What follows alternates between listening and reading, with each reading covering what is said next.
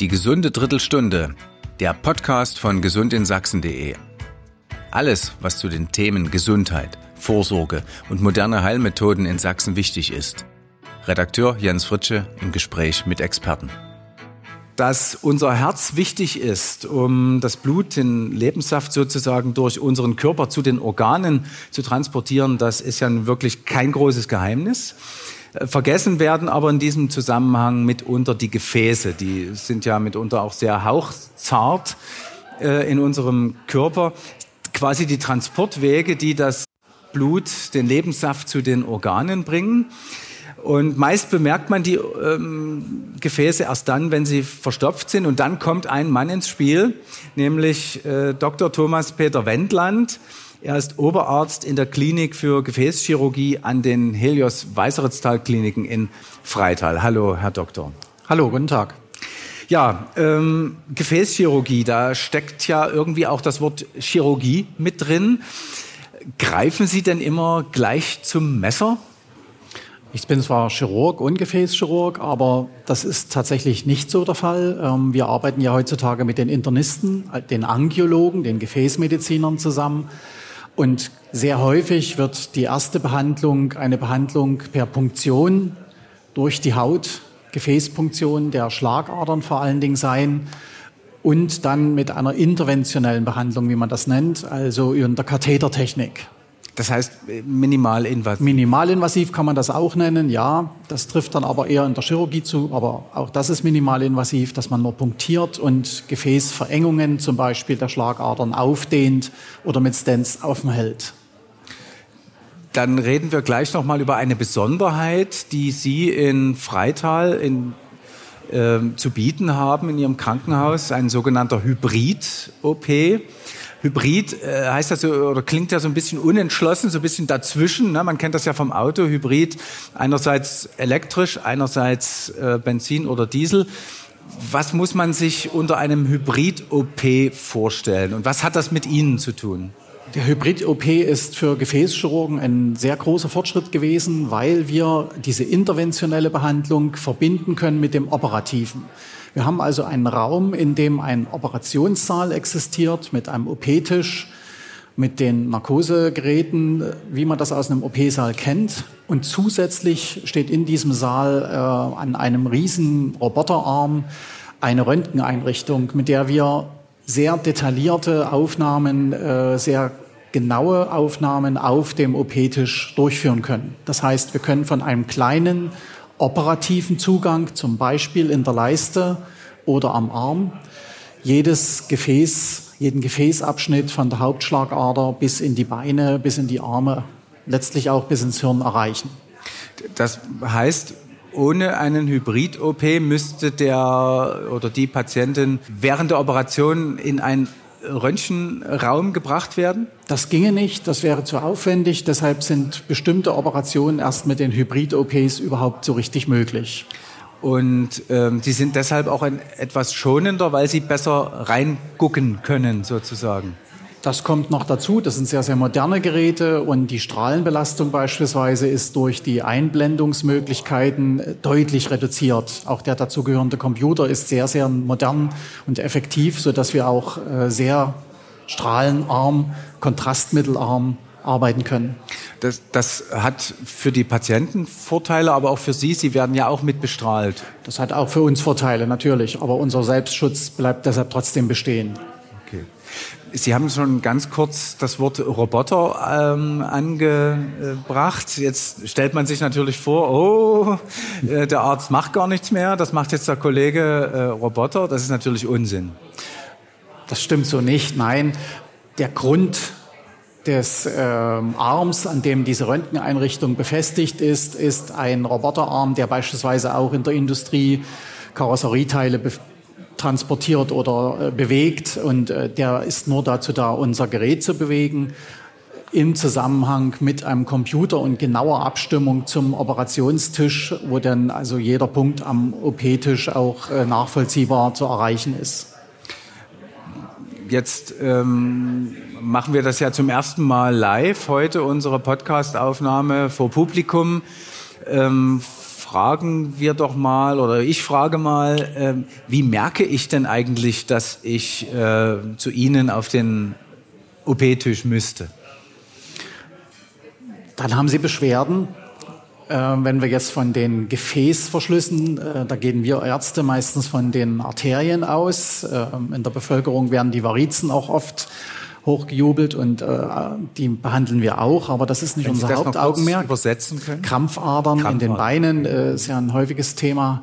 Das ist aber jetzt nicht äh, Thema heute, sondern es geht ja um die Schlagadern. Ähm, die Krankheiten sind nur zum Teil symptomatisch, also nur zum Teil machen sie Beschwerden. Eine Erweiterung der Hauptschlagader beispielsweise macht sich selten bemerkbar ähm, und ist aber unter Umständen, wenn sie einen gewissen Größenausmaß angenommen hat, lebensgefährlich.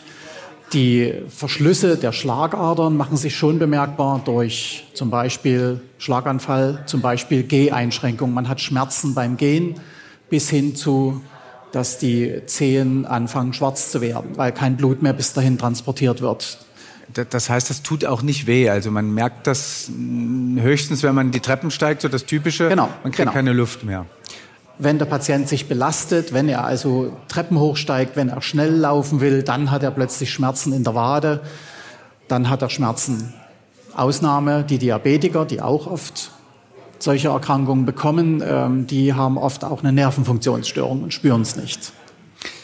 Wenn es, wenn ich sowas spüre, gehe ich äh, direkt, komme ich direkt äh, zu Ihnen ins Krankenhaus in Freital Ja, oder? Das ist nicht ganz korrekt. Das wäre übertrieben. Ähm, Der erste Weg sollte sein, das mit dem Hausarzt zu besprechen, der dann weitere Untersuchungen, zum Beispiel eine Vorstellung bei einem Angiologen, einem Gefäßmediziner, der entsprechende Ultraschall oder weitere Untersuchungen einleitet. Dann wird man bei uns in der Klinik vorgestellt. Ich mache selbst auch eine Sprechstunde einmal in der Woche.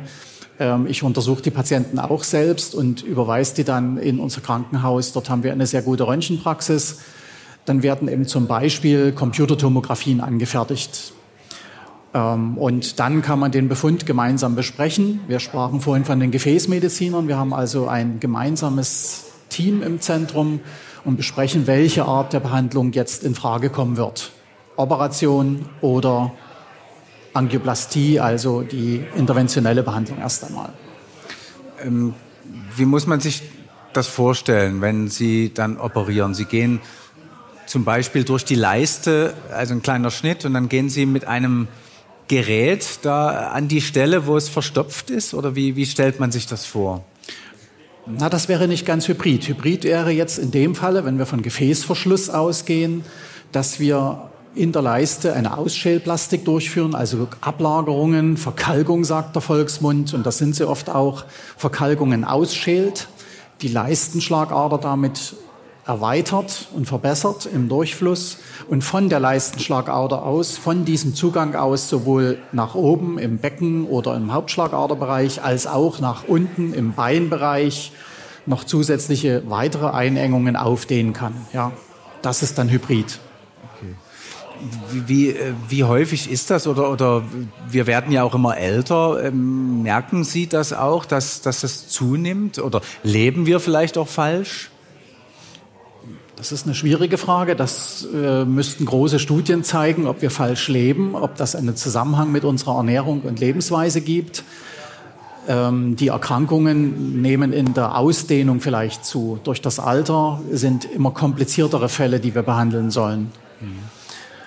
Aber, Aber- ähm, ich frage deshalb, es gibt ja, ähm, sage ich mal, je älter wir werden, umso schwieriger ist es ja auch, sich zu entscheiden, eine, eine Operation, die den Körper und das, Herz äh, belastet. Ähm, da sind diese minimalinvasiven, das heißt ja nicht nur kleine Schnitte, sondern auch weniger Belastung, wenn ich es richtig übersetzt habe. Ähm, das ist also auch ein großer Vorteil, gerade für, für Ältere wahrscheinlich oder für, auch für Schwächere. äh, Das ist, ein, das ist ein günstiger Zusammenhang, ja.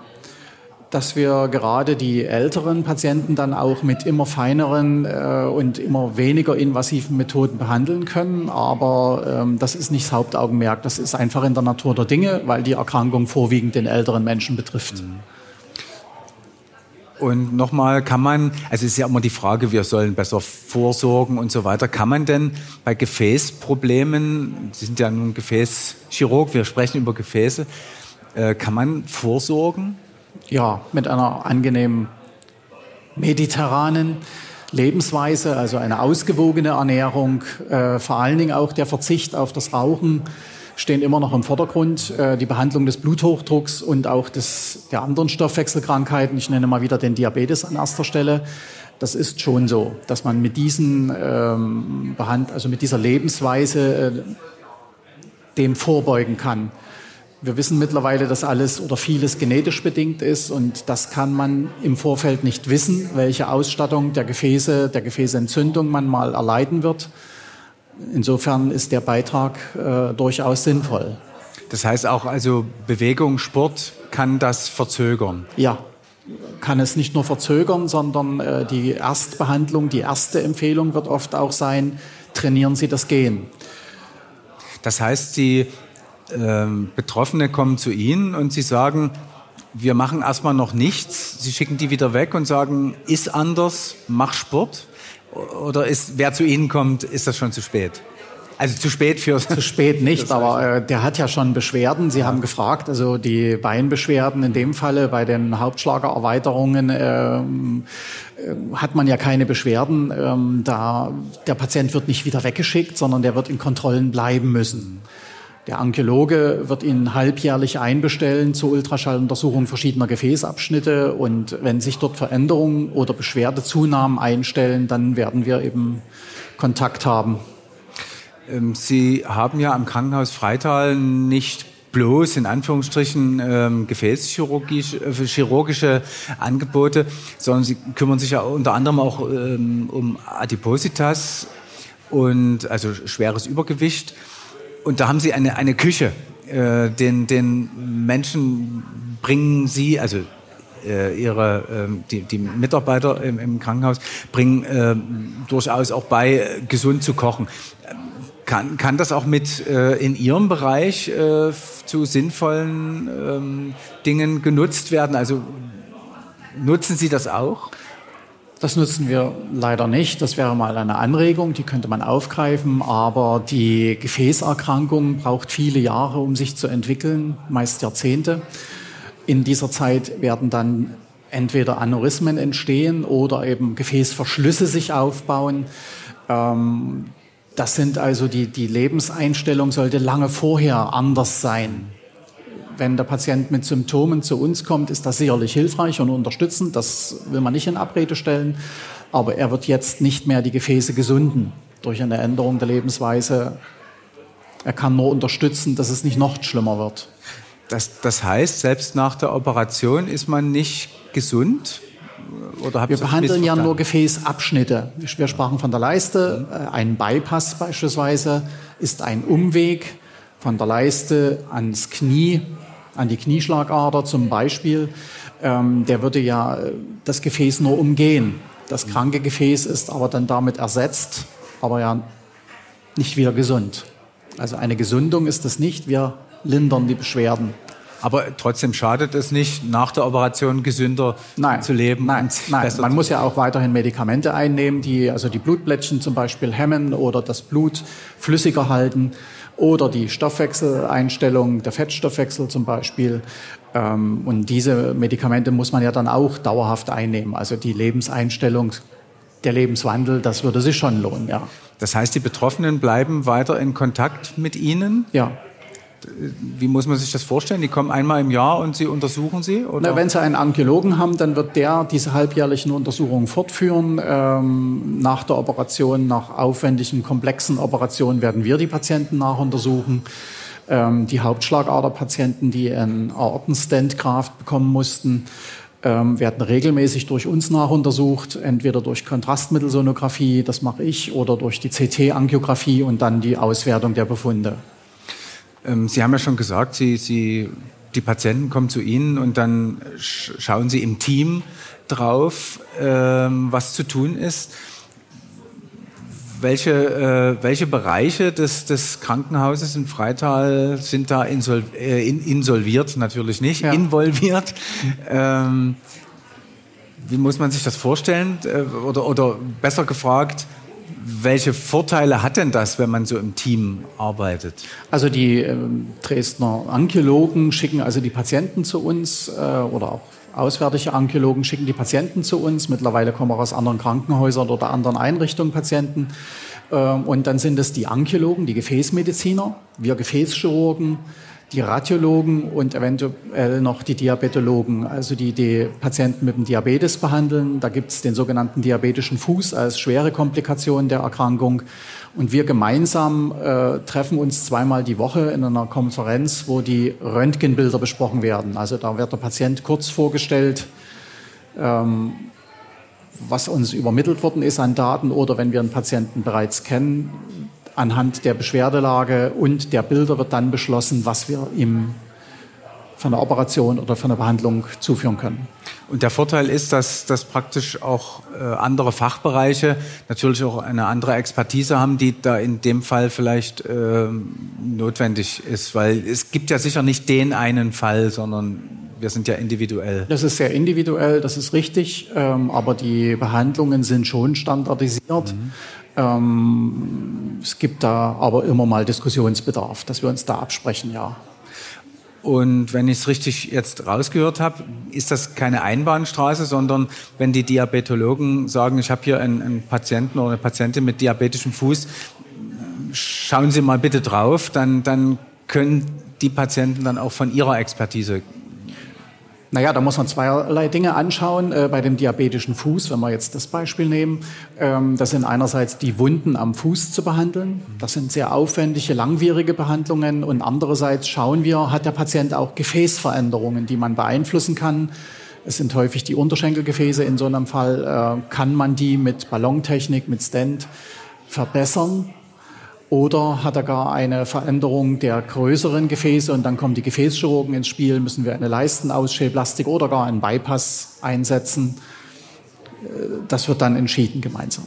Also man hört auf jeden Fall, man hat ja immer so ein bisschen das, das Vorurteil, kleine Häuser in kleineren Städten.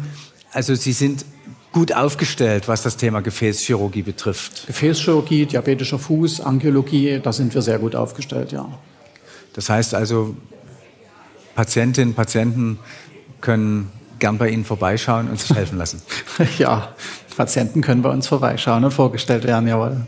Dann danke ich Ihnen, Herr Dr. Wendland. Vielen ich Dank. Ich danke Ihnen.